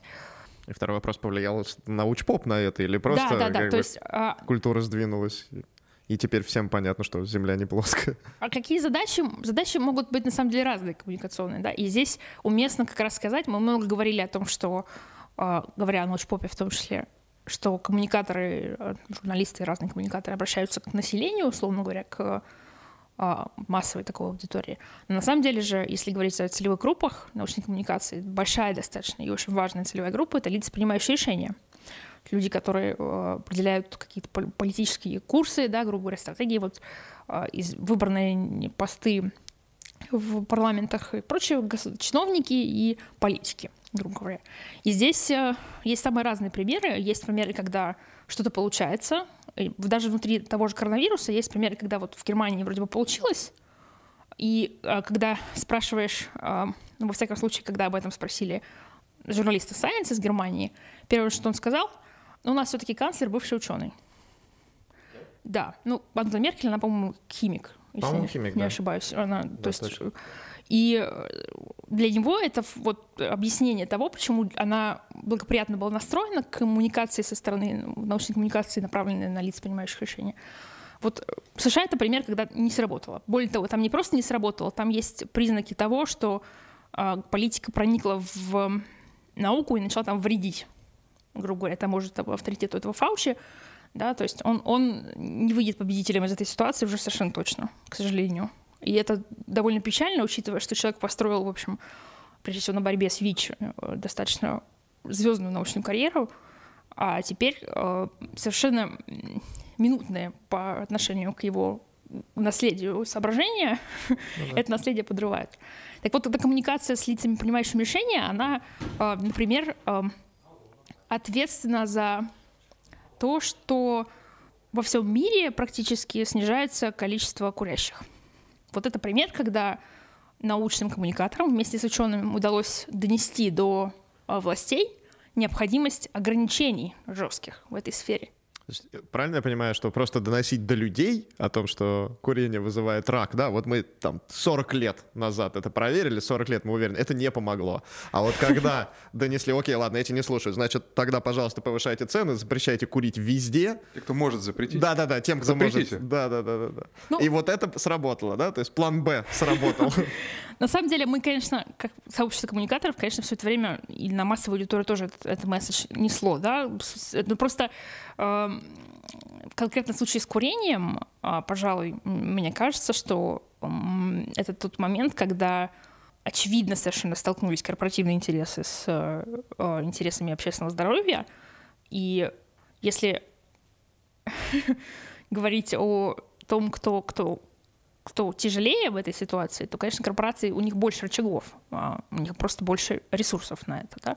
Поэтому здесь можно сказать, что а, в случае с курением а, коммуникаторы так немножко мобилизовали на свою сторону тех самых лиц, принимающих решения, действуя, в общем-то, от имени науки, да, потому что мы получили научные знания о том, что курение ассоциировано с плохими исходами для здоровья, да, и, по сути, победа, ну, большая победа научной коммуникации здесь в том, что мы убедили, коммуникаторы убедили вместе с учеными. Здесь я не хочу преуменьшать роль ученых, которые тоже там Здесь граница достаточно пористая такая между коммуникаторами и учеными. В конце концов, мы убедили э, лиц, принимающих решения, что эта, политика нужна здесь. В конце концов, знание о том, что курение вызывает э, кучу неприятных болячек, было уже там в 70-х, наверное, да, 80-х, да. а запрещать-то начали. Ну, в смысле, мы видим резкий спад а, курящих людей, ну, количество курящих людей, мы это начало 2000-х. И такие истории, на самом деле, если покопаться, да, есть, есть история с э, трансжирами, где, uh-huh, где, uh-huh. которая еще не закончилась, она вот, вот как раз находится на том месте, когда более-менее консенсус наступил по этому поводу среди лиц, принимающих решения. Потому что информация это тоже была достаточно давно, и ей тоже очень сильно противостояли производители. Там, к сожалению, вот, ну, забыла фамилию ученого, который занимался этими исследованиями вреда трансжиров. Он вот а, практически дожил до момента, когда FDA, кажется, объявила о планах а, ограничить их, их использование. Ну, рекомендация вот уже есть. Поэтому... Вот, есть э, кейсы типа гораздо более интенсивные, гораздо более тяжелые, типа талидомида, да, где тоже э, коммуникаторы, ну, в данном случае, прежде всего, журналисты сыграли огромную роль. То есть вот э, для отдельных стран, например, э, в случае Великобритании, к сожалению, вот в сентябре, там, значит, 20 числа сентября умер сэр Гарольд Эванс, человек, который рассказал Великобритании о талидомиде. О, о лекар... слушателям, пожалуйста. Да, это лекарство, которое долгое время рекомендовали беременным при токсикозе, а, но поскольку оно появилось а, до такой привычной нам эпохи клинических испытаний там, и прочего, а, на, до того, как оно внедрилось, вышло на рынок, мы не знали, что оно вызывает э, тератогенный эффект, то есть вредит здоровью плода. И в результате родилось целое поколение так называемых детей талидомида, пострадавших от, очень тяжело пострадавших от этих, от этого лекарства. И вот эта история стала такой публичной, массовой, и, в общем-то, благодаря давлению журналистов а, это, это лекарство исчезло, там, в Великобритании, грубо говоря, они получили компенсации какие-то. То есть э, самые разные формы это может принимать, самые разные могут быть, э, опять же, заказчики всего этого процесса, да, то есть в случае с сэром Эвансом, он, в общем, такой был очень журналист-журналист, то есть он как раз из общественного долга над этим работал. И... А можно еще вопрос? А, а зачем нам вообще, может быть, это карго-культ такой, а, когда мы считаем, что вот надо людям-то все объяснить, а, но в итоге они все равно не пойми, как действуют, а, не пойми вообще, действует ли в ответ на то, что ты говоришь. С курением, да, пример. Давай возьмем пример более... Э, с курением-то еще более-менее как-то ви- видна победа. Маски. Что сделать, да, с маской и с поворотниками? Может научные коммуникаторы повлиять на вот и... это конкретное поведение людей. Или а, просто признать, что на самом деле это все, ну, конечно, мы там что-то когда-нибудь, возможно, научимся еще измерять эффективность и поймем, как это можно прям вот засадить идею, какую нужно, и чтобы люди развернулись в нужную сторону. Но пока, пока мы имеем дело с тем, что а, работаем с институтами, а, государственными институтами, негосударственными, их, те, кто могут принимать решения, влиять на принятие решений, э, зависит от страны. Иногда просто речь идет только про государство в некоторых странах. Э, и все, вот только туда работать, потому mm-hmm. что только там э, что-то могут сделать. Э, и не потому что в некоторых странах общественное мнение вообще не важно. То есть э, политики не очень зависят от того, что думают э, люди. Э, неважно, э, насколько люди верят в маски, не верят в маски они все равно занимают свои посты, потому что могут занимать посты, и поэтому они могут спокойно, без вреда. Для себя, в данном случае это может быть даже хорошо, просто сказать, а ну-ка давайте, вы, вы сейчас не выходите из квартир, а ну-ка давайте мы сейчас военное положение фактически ведем в городе, перекроем все, ну и про какой-нибудь Китай, конечно же, не про Москву, не про Россию. Ни в случае, понятно. Вот, и про маски тоже вы наденете, и иначе штрафы, иначе тюрьма и прочее, в которой вы тоже будете сидеть в маске. А, вот, но э, и, и все, и как бы вот, вот оно решение, реальное решение проблем. И нет ненужной траты ресурсов. Вот, вот это, наверное, циничное высказывание, мне кажется. Давайте вообще вот как бы вот этим вопросом будем потихонечку резюмировать и еще заодно обозначим цели для научной коммуникации, раз уж мы пришли вот к такому радикальному решению. Мне нравится, что мы начали с радикальных позиций и заканчиваем радикальными позициями. Какие цели вы видите для научной коммуникации и вы, и вы видите на там ближайшие пять лет? Или, и действительно, может, вот, вот как Влад рекомендует и по домам? А, ну, э, опять же, как показывает э, тот же опыт коронавируса, да, есть страны, где так можно действовать, и, в общем-то, я не удивлюсь, если там те же китайские научные коммуникаторы, они, в общем, примерно так и действуют, да? хотя там вообще это совершенно своя атмосфера, да, но э, опыт тех же Соединенных Штатов, которые по очень горькой иронии за несколько там месяцев, может быть, за год до начала пандемии э, были лидерами рейтинга глобальной готовности к пандемии, а сейчас э, у них больше всего жертв, э, да, больше всего там непропорциональное количество случаев коронавируса относительно общего количества населения, показывает, что э, совсем не разговаривать с людьми не получится, потому что э, вот э, основная ценность вообще в научной коммуникации, так в сегодняшнем понимании, это доверие, да, то есть вот чтобы люди следовали указаниям не только из страха насилия со стороны государства, но и все-таки э, добровольно. Да? А, потому что какой-то тотальный контроль, он еще и ну, плохо реализуемый, да, он все, все лучше реализуемый с каждым годом с развитием технологий соответствующих, но это все равно задача достаточно затратная. Это поэтому мы получаем людей, которые надевают маску, но, но до носа она не доходит. Да, да, да. Так вот, чтобы эти люди принимали решение надеть маску нормально, правильно, да, чтобы эти люди принимали решение вакцинировать своих детей, э, чтобы они пристегивали ремни безопасности, включали поворотники, там, что, то есть, чтобы они действовали э, не из страха, все-таки наказания, да, потому что мы знаем, что это такой мотиватор средней эффективности, скажем так. То есть вот... Но э, запреты сигаретами помогли, мы же ну, здесь надо сказать, что помогли, во-первых, не очень быстро, да, и все-таки это мы видим, видим успех, но он такой, э, мы далеки от победы еще над, над этим. Над, над, э, вообще, и над, над, скажем, э, благоприятным с точки зрения общественного здоровья исходом, мы довольно далеки от него. Но мне кажется, нельзя не, не, не вовлекать все-таки население в этот процесс. Это, это э, наивное несколько предположений, что можно, можно только ограничиться э, этими лицами, принимающими решения. Более того, тут еще надо подумать, понять, что эти лица, принимающие решения, не, не приземляются с Марса э, там, на космических кораблях. Они, в общем, тоже за некоторое время до того, как стать лицами, принимающими решения, были просто аудиторией. Да? Mm-hmm. И э, если мы приходим к ним в условные 35 лет, с которым, может, по-моему, это срок, да, когда можно начинать в президента избираться. Позже, по-моему. Где? В России. 35, мне кажется. Мне, да? кажется, мне кажется, это вот в Штатах okay, точно okay. примерно 35. Если мы в 35 лет к человеку приходим и говорим, так, давай поговорим с тобой про науку, что поговорим, что это важно, что к этому моменту у человека может быть совершенно другая картина мира, и а, зачем, собственно, пытаться его переделать, если можно обратиться к нему раньше, грубо говоря. Если говорить о задачах а, научной коммуникации на будущее, такой план, да, то а, мне кажется, что вот история с доверием, с тем, как поддерживать доверие и как его не разрушать, потому что это та ситуация, когда ты очень долго его строишь и очень быстро его лишаешься в случае чего. Так вот, эм, я как раз перед началом нашего, нашей записи э, видела два факта, которые так сопоставила, что в некоторых, мне неизвестно пока данные по России, но в западных э, странах доверие к медиа, например, выросло в некоторых странах, в некоторых, э, некоторых рынках что журналисты восприняли, конечно, как победу, потому что в ситуации, когда в ситуации многоголосия вот этого отсутствия монополии, люди все равно идут за этим э, контентом, за ответами на эти вопросы, которых мучают. Они идут в том числе к журналистам, не только к инстаграм-врачам, но и все-таки к людям, которые э, ну, принимают обязательства в их интересах работать вроде как. Это, это хорошие, хорошие новости для Хороший нас. знак. Да, плохие новости для нас состоят в том, что буквально там летом, когда-то, кажется, в ЦИОМ публиковал э, данные о доверии э, россиян к ученым, и вот оно упало. Сначала, по сравнению, значит, с... по сравнению с предыдущими замерами, там, с какого-то 17 по-моему, года. И мотивация, которую, обоснование, которое приводилось в материале по этому поводу, было очень э, печально именно для научных коммуникаторов. Потому что там говорилось, что э, ученые не справились с пандемией, они ее допустили, и поэтому мы им теперь не доверяем.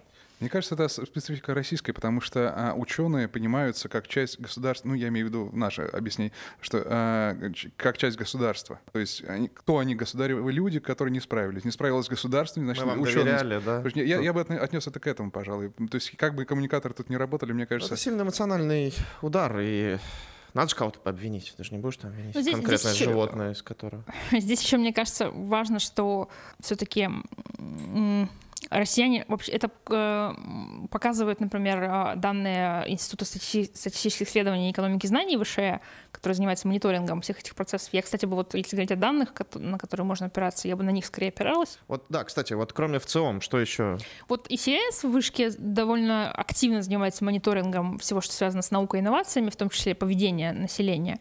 И их, их э, данные рисуют такую картину, в которой э, россияне довольно номинально доверяют науке, довольно номинально ей интересуются, видимо, потому что это социально одобряемый ответ, что я интересуюсь наукой. Когда они начинают спрашивать, какой контент они потребляют, что они знают, выясняется, что вообще-то не очень хорошо, не очень много потребляют, не очень много знают.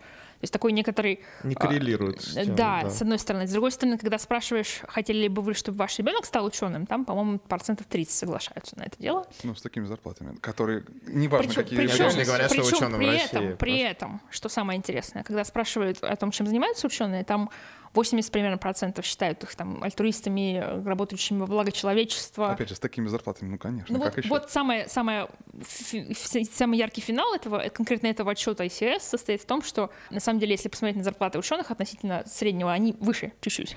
Вот, потому что э, люди ж не, не знают. То есть это, опять же, это 90-е годы в памяти у меня тоже. Мне кажется, тогда и произошел серьезный перелом. Из лап потому носили что... цветочки, выращивают, там, сохранить, чтобы вот эти образцы, которые там годами наработаны. Потому что Советский Союз, на мой взгляд, достаточно сильно вкладывался в популяризацию, а потом, ну ладно, это уже совсем другой вопрос. Давайте подытоживать. Э, я бы с вами еще часами разговаривал. Еще несколько часов, столько вопросов мы еще не осмотрели. Посоветую, что, Оль, что почитать, куда сходить, что посмотреть людям, которые интересуются научной коммуникацией, возможно, которые видят себя да? угу. а, как научные коммуникаторы. Что делать, куда идти, что читать? Можно а, присоединиться к нашему курсу онлайн а, на платформе Лекториум. А, потом я воспользуюсь возможностью рассказать о том, что помимо книг о коронавирусе, уже сделали курс о журналистике в эпоху пандемии, коронавирусной журналистики такой. Достаточно интересно. На русском языке? Русская версия его запустится вот-вот. Мы в Аксоне его перевели на русскую версию, потому что там была довольно интересная ситуация. Это курс, он изначально делался в США в мае на а, английском, французском, а, испанском и португальском. В основном из-за Латинской Америки, из-за Бразилии, прежде всего, на португальском. Потом они э, сообщили, что планируют перевести его еще на другие языки ООН, цитирую, арабский, китайский, на что я немножко обиделась и написала им письмо, что вообще-то есть еще один язык ООН, о котором вы немножко позабыли. А, ну, они с радостью, конечно, откликнулись, мы все это устроили вместе с ЮНЕСКО, и перевод вот-вот будет готов, он уже, он уже закончен, нужно сделать просто интерфейс. Этот курс неизбежно устарел, потому что он записан в мае, и хочется людям через экран кричать «Глупцы, вы еще не знаете, что будет», особенно когда они про американскую политику говорят, и ты сегодня смотришь на новости про Трампа, и хочется прям дотянуться до них. Но курс достаточно интересный, и он такой, знаете, помогает понять, что это не спринт, а марафон, то, что нам предстоит. Что нам, вот мы написали все истории про то, чем вирус отличается от бактерий, мы написали, почему важно мыть руки, мы все, все вот это написали, э, наступила усталость коронавирусная у читателей, но тема никуда не исчезла. И более того, э, там в курсе говорят страшные вещи, типа, там, например, что да, вакцина может появиться через 18 месяцев, через полгода, полтора года, а может не появиться никогда. И об этом тоже нужно помнить. Вот э, мне кажется, что для, конкретно для журналистов это может быть интересно с той точки зрения, а, чтобы понять, а, о чем писать дальше. То есть что, что делать, как жить с этим теперь, а, потому что это редакционное задание, из которого нельзя уехать домой, как они это называют. Вот, то есть вот для коммуникаторов, прежде всего, онлайн-курс. Для как журнали... еще раз полностью полное название и когда его ждать? Журналистика в пандемии, освещение COVID-19 сейчас и в будущем. Это курс Центра Найтов американского. Мы надеемся, что он будет там в октябре презентован уже достаточно широко. А где его можно будет посмотреть? А он будет доступен онлайн на сайте journalismcourses.org, там, по-моему. Ну, мы распространим по, по возможности по нашим каналам эту ссылку. Он совершенно бесплатный, абсолютно в сам, в сам, как режиме само, самообучения, да, то есть он такой а, а вот к мероприятию, которое будет, э, ты говорила, 16 Да, 16 октября это у нас. свободно? Любой человек может присоединиться? Да, форум, форум научных коммуникаторов открыт для всех. Он там регистрация онлайн на сайте Высшей, Высшей школы экономики есть, которая, собственно, хост организатора этого года, как победитель премии а, прошлого года. Потом я должна сказать, что что есть книги на русском языке вот. для научных коммуникаторов. А, к двум из них, э, там в Альпине, по-моему, вышло три книги. А, Двум из них я предложила руку к переводу. Собственно, это мой перевод. Мэтт Шипман — это научная коммуникация для а, корпоративных коммуникаторов. И полевое руководство для научных журналистов — это книжка для журналистов, собственно. Третья книга — это больше такая теория научной коммуникации. Буки и Тренч — достаточно такое э, знаковое издание, ну, теперь доступное на русском языке.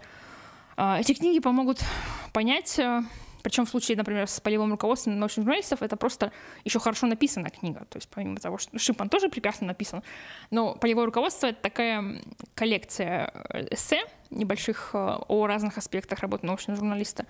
И очень хорошо ложится на такую заинтересованную почву, э, когда ты не очень хорошо понимаешь, в чем состоит суть работы журналиста, но тебе это интересно.